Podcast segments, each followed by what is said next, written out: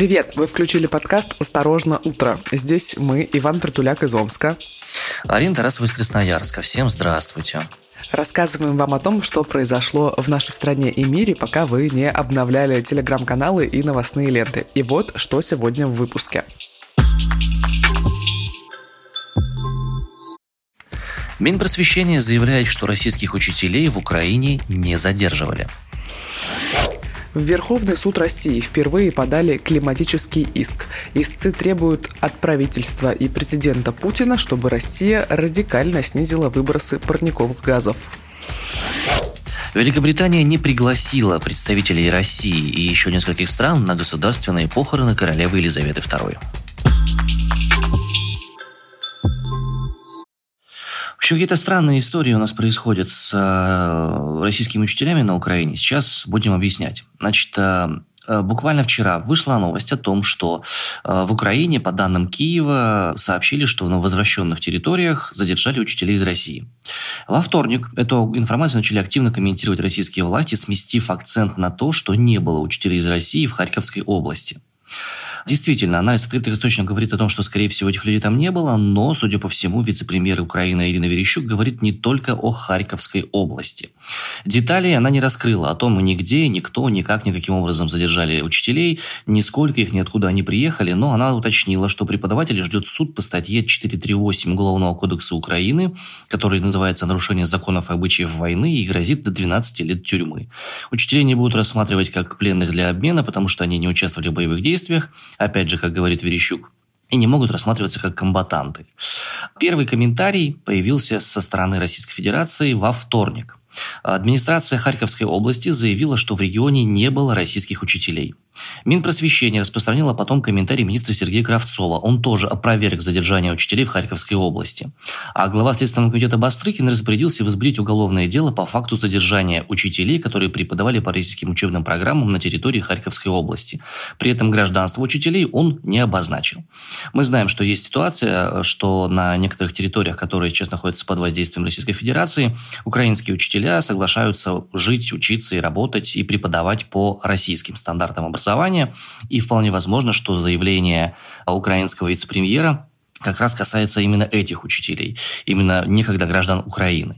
Что знаем мы на данный момент по поводу, в принципе, существования учителей каких-то российских на территории Украины? А, еще в июне сообщал об этом коммерсант. А, речь шла о том, что в Донецкой и Луганской области будут преподавать российские учителя. Учителям обещали двойной оклад и выплату командировочных, и позже появилась информация, что учителей стали набирать и для отправки в Запорожскую, и в Херсонскую области. В Альянсе учителей сообщают о том, что в июле у них появились данные о более чем двух сотнях учителей, которые планировали согласиться на командировку непосредственно в Украину. Но о самой командировке в Харьковскую область об этом информации в СМИ в настоящий момент нету. Известно лишь то, что значительная часть учителей именно в Харьковской области согласились работать по российским учебникам. С начала августа учителей стали отправлять в Россию на курсы переподготовки, и переподготовку, судя по всему, прошли десятки преподавателей. Возможно, некоторые из них получили российские паспорта, которые сейчас активно выдаются в регионе. Ситуация не очень хорошая по многим признакам, по многим причинам. Получается, что помимо официальных, скажем, людей, которые созданы для того, чтобы заниматься всякими делами военного характера, будь то специальная военная операция или защита своей территории, еще и учителям, тем, кто вообще, по идее, должен находиться вне всех этих телодвижений, тоже прилетает во всех смыслах этого слова. Мне кажется, в такой ситуации невозможно быть вне э, этой ситуации, особенно если ты на приграничных территориях проживаешь или э, работал, например, на территориях, ну, на которых сейчас происходит то, что происходит, скажем так, потому что вот э, Сегодня ночью буквально пришла новость о том, что со стороны Украины обстреляно село Шулаево Валуйского городского округа Белгородской области. Ранено там два человека, об этом сообщает губернатор региона Гладков. Ну, кажется, в таких ситуациях, когда ты учитель, продавец в магазине, кто угодно, невозможно не быть участником этих событий. Соглашусь. Самое главное, чтобы хоть какая-то законность была соблюдена в отношении всех действующих лиц. Ну и, конечно же, хочется, чтобы учителей не трогали, вне зависимости от того, чем они занимаются и что они делают. В Верховный суд России подали первый иск климатический и эм, требуют, значит, чтобы Россия радикально снизила выбросы парниковых газов, требуют этого от правительства, от президента Владимира Путина. Иск подала группа экологических активистов, среди них активисты движения Fridays for Future. Это международное движение, которое объединяет школьников и студентов, которые выступают за борьбу с климатическими изменениями. А, чего требуют от России в этом иске? Во-первых, признать недействительным положение указа президента, в котором говорится, что к 2030 году Россия сократит выбросы парниковых газов до 70% от уровня 90 -го года. Истцы требуют, чтобы уровень парниковых газов был сокращен до 31% уровня 90 -го года. И далее по нарастающей, уже чтобы к 2050 году Россия сократила объем выбросов и он не превышал 5% от уровня 1990 года. Вообще э, звучит пока что нереалистично, потому что Россия – это четвертое государство мира по объему выбросов парниковых газов. Они бы еще у Китая попросили этого. Угу. При этом средняя температура на территории нашей страны растет в два раза быстрее, чем в среднем в мире. Вот что говорят активисты. Далее цитата. «Это позволит сохранить жизни сотен тысяч человек, которые могут погибнуть из-за изменения климата в ближайшие десятилетия, если Россия не станет выполнять свои международные обязательства». Конец цитаты. Я это все читаю, полностью поддерживаю такую инициативу, что действительно э, для какого-то эффекта в будущем, это делать необходимо. Но Объясняю. В августе я была в экокемпе. Собственно, что я делала в Арктике? Мы там чистили реку и занимались благоустройством ПГТ «Никель». Это приграничный с Норвегией город. Это моногород, потому что он построен вокруг градообразующего предприятия. Два года назад там закрыли половильный цех, и очень много жителей города Никель остались без работы. В 2013 году норвежская коммуна, я уже сказала, что Никель на норвежской границе находится, там ближайший норвежский город – это Киркенес. Так вот, норвежская коммуна собиралась засудить Норильский никель по словам Rush Today.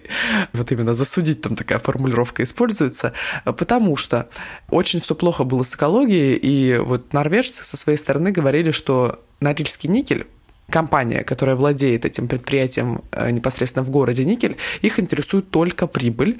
И по словам местных э, жителей города Никель, бывало такое до закрытия вот этого плавильного цеха, которое случилось два года назад, что летом, например, за ночь из-за сильных выбросов могли просто на березах почернеть листья, шли кислотные дожди и так далее. Ну, короче, это все абсолютно отвратительно. И вот я задумалась, а что должно произойти, чтобы люди начали думать думать об экологии, ну, типа, какой поворотный момент. И никакой, Ваня, не может произойти поворотный момент, потому что люди не начнут думать об экологии, пока у них низкий уровень жизни. Это нужно закрыть все свои базовые потребности, угу. и только после этого ты начинаешь думать о состоянии планеты, о состоянии людей, которые живут на территориях, на которых работают вот такие вот предприятия, э, как в Никеле, например.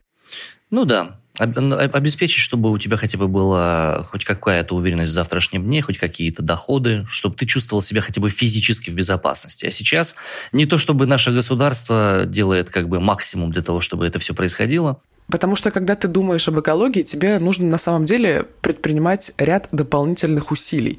Разделение мусора – это вообще-то определенные неудобства. Ну, во всяком случае, в начале, когда ты начинаешь этим заниматься. Потому что, когда ты сортируешь отдельно органику, то тебе вот эту, там, не знаю, кастрюльку или пакетик, в который ты сортируешь эту органику, нужно выносить и закапывать в землю, по идее.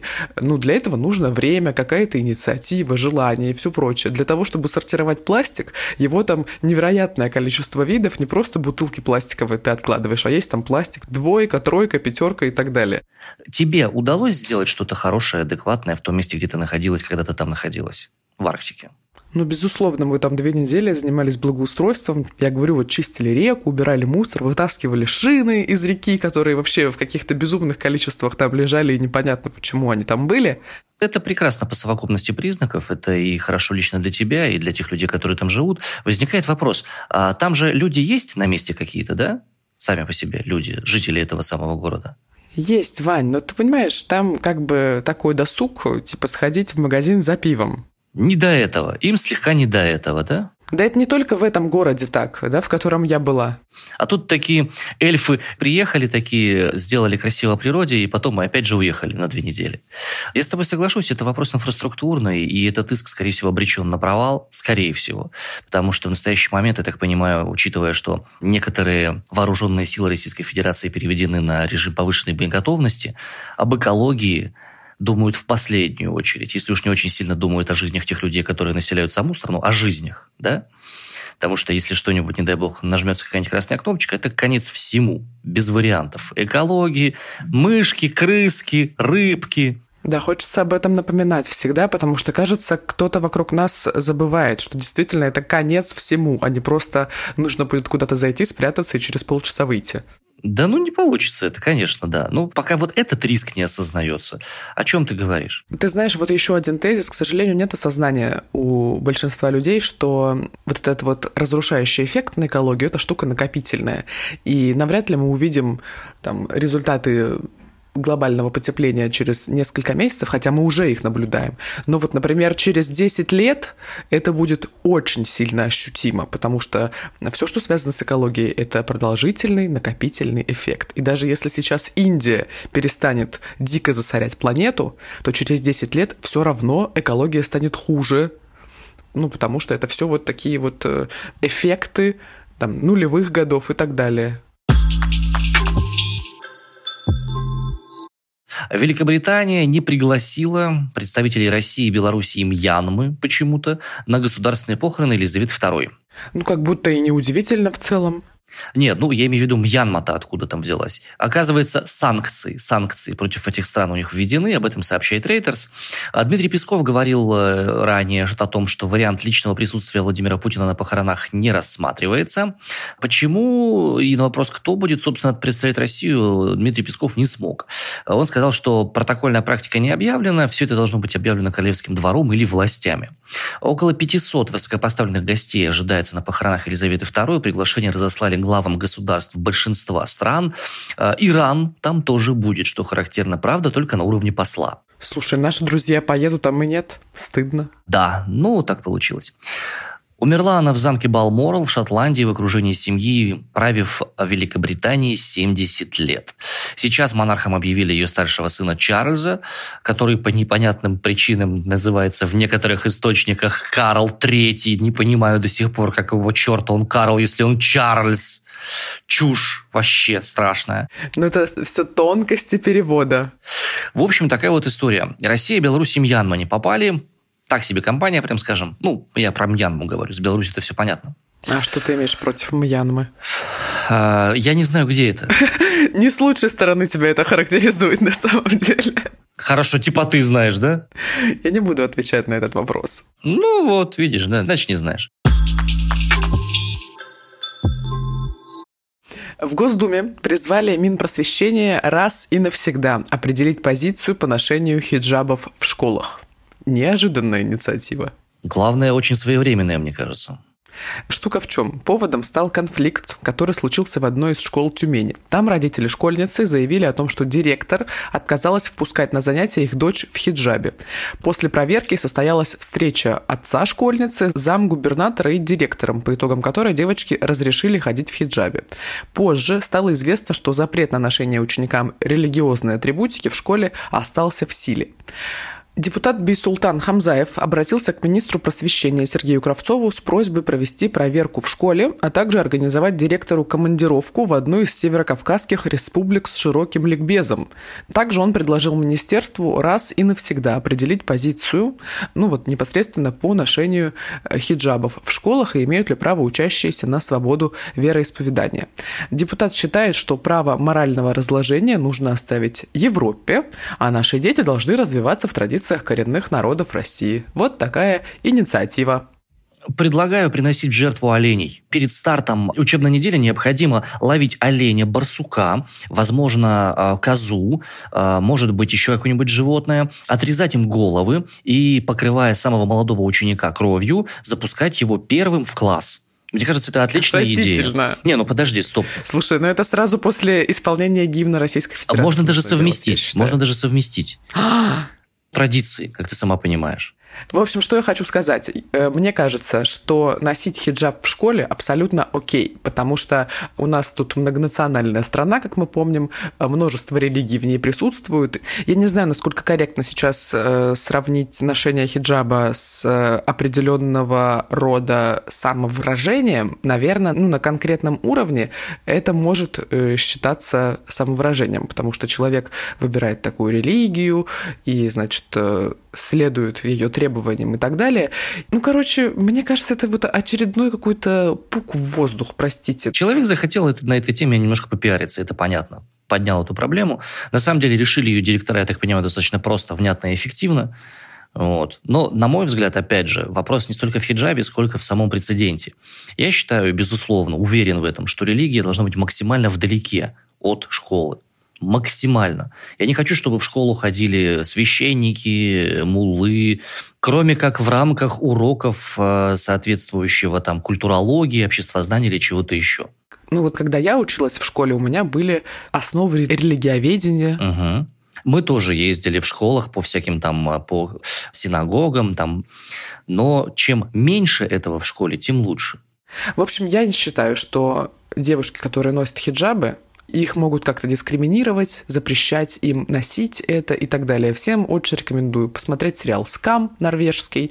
Вот четвертый сезон про мусульманку в Норвегии, которая живет и пытается интегрироваться в современное общество, социализироваться и так далее. Вот Ваня, можешь посмотреть. Ну, я посмотрю. Ну, чем и прекрасно наши с тобой разные позиции, что они у нас с тобой и есть. Вот. Я, исходя из этого, просто могу спокойно дать своему сыну какой-нибудь здоровенный правильный солнцеворот, со славянскими всякими солярными символами, и хай себе хоть в школу отправляет свои потребности. Нет, ну слушай, ну вот дети же носят крестики, например. Почему исполнитель шаман носит поперек груди деревянный крест в половину груди, а девочке в школу в хиджабе прийти нельзя? Подожди, а шаман школьник? Ну, почти ему 30.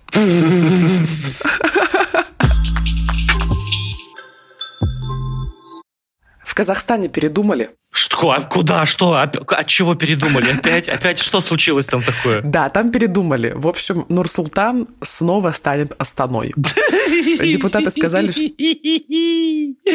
Извините. Депутаты сказали, далее цитата, «Считаем неправильным, когда при жизни человека его именем называется город. К тому же народ не принял новое название столицы». Конец цитаты. Астану переименовали в Нур-Султан три с половиной года назад. Ну, собственно, город назвали именем Нур-Султана Назарбаева. Он был первым президентом Казахстана, занимал этот пост с декабря 91 по март 2019 года, и его преемником стал э, Касым-Джамар Такаев непосредственно, который сейчас и является главой Казахстана.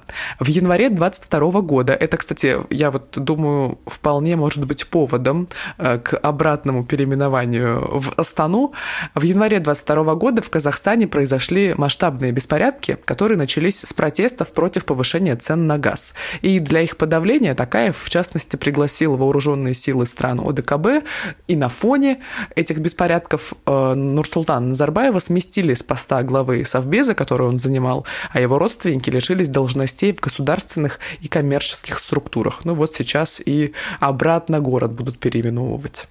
А теперь внимательно смотрим за руками. 11 часов назад новость поступила о том, что Касым Жабар Такаев поддержал инициативу переименовать столицу из Нур-Султана в Астану обратно. Отматываем чуть-чуть назад, март 20 число 2019 года. Новости. Касым Жабар Такаев, исполняющий обязанности президента Казахстана, предложил переименовать столицу Астану в Нур-Султан. Ну да, ну это сюр абсолютный. То есть он сам предложил, потом что-то посмотрел три года спустя. Не, фигня какая-то, давай обратно откатывать. Нет, в этот раз не он предложил, там, в общем, Но он поддержал. с такой инициативой, да, выступила. Ну, вообще, раньше Астана называлась по-разному. Ну, вот, например, с 61 по 92 год Астана была Целиноградом. Может быть, вернемся к Целинограду? Не, мне не нравится. Да клевое название Астана. Нет, Астана супер. Ну, до сих пор, как бы я с кем не общаюсь, с ребятами, которые там ездят в Казахстан или кто там был, э, вот у всех два города. Это Алмата и Астана. Никто Астану Нур-Султаном не называл, так что, вероятно, депутаты правы, что как-то не прижилось это название. Ну и вообще как-то странно менять название города для чего? Для чего? Зачем? Ну, ладно, окей. Главное, чтобы спустя какое-то время не переименовали Астану в Касым-Жамарт. Такаевск. Или в так. А прикинь, вообще клевая тема, да? Столицу переименовывать в честь каждого президента. У нас была бы не Москва тогда, а Владимир. Нет, у нас есть Владимир недалеко от Москвы. И у нас было бы три Владимира. А если бы Москва стала Путинградом? Арина, почему если бы? Ты прав, у нас есть такой город в России, но это такое название, второе название не Москвы, а другого городка. Если вы слушаете наш подкаст, вы наверняка знаете какого. Тоже большого, красивого. Ну что, будем завершать. Драгоценные мои, Сегодня 14 сентября. Сегодня прекрасный день. Сегодня среда. Мы с Ариной по родийной привычке называем среду маленькой пятницей. Почему? Это правда. Потому что половина недели завершилась, вторая половина впереди, а мы находимся в суровом, холодном настоящем. Почему холодном? Потому что отопление нигде в Омске еще не дали. Арин, как у тебя? В Красноярске тоже не дали отопление. За окном плюс 4. Солнце, конечно, светит, но немного зябко. Видишь, я в кофте сижу. Вот у кого все солнце. У нас серые свинцовые тучи, мы постепенно входим в традиционную сибирскую длинную зиму. Пора запасаться дровами, колоть лучину, набирать скот, заводить на ночь коров э, из стоил в... В стайку? Не, можно сказать стоил. Короче, с выпасов загонять их в дома. В общем, все то, что мы с Ариной любим, умеем и понимаем. Не знаем, как у вас. Как-то свой ежедневный вечер описал. Я вот сижу, удивляюсь, думаю, как человек все успевает. А у меня двое детей еще, да. Да, да, да, да, да. В сценарник загнать сыновей. Ну, в общем, вот это вот все. Всем хорошего дня. Мы вас обнимаем, мы вас целуем. Ну, те, кому это приятно, конечно. Кому не приятно, тех не целуем. И давайте подписываться на нас во всех возможных социальных сетях, разрешенных, полуразрешенных, совсем неразрешенных, признанных или непризнанных экстремистскими. Не принципиально важно. Главное, что мы с вами рядом. Мы на расстоянии буквально одного клика вашего на смартфоне или на компьютере. Ждем комментариев. Очень ждем комментариев. Я особенно напишите, э, что вы думаете о переименовании Нурсултана обратно в Астану, о климатическом иске, о ношении хиджабах в школах. Любопытно. Любопытно. Все, всем пока. Обнимаем. Пока.